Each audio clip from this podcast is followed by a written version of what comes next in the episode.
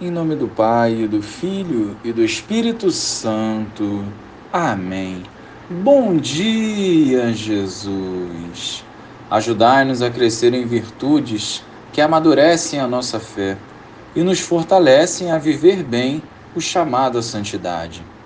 Que tudo o que fizermos hoje seja feito para a tua honra e a tua glória. Amém. Naquele tempo, disse Jesus aos seus discípulos: Sede misericordiosos, como também o vosso Pai é misericordioso. Não julgueis e não sereis julgados. Não condeneis e não sereis condenados. Perdoai e sereis perdoados. Dai e vos será dado. Uma boa medida, calcada, sacudida, transbordante, será colocada no vosso colo. Porque com a mesma medida com que medirdes os outros, vós também sereis medidos.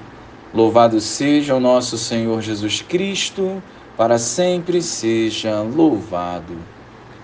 Muitas vezes, uma só palavra, um olhar ou um abraço pode fazer o dia de alguém melhor.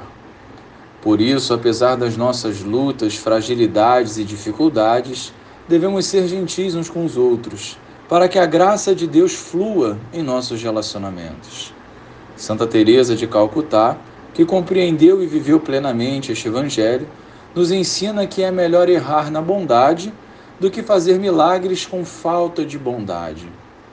Quando nos revestimos de Deus, viver a palavra já não é um fardo, e assim começamos a enxergar Jesus em todas as pessoas.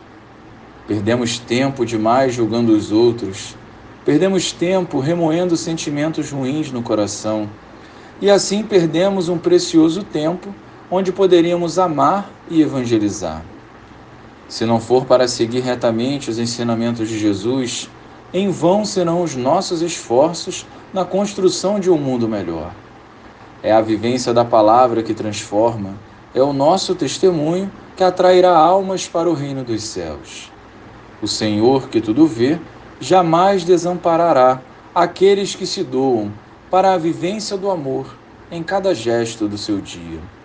Glória ao Pai, ao Filho e ao Espírito Santo, como era no princípio, agora e sempre.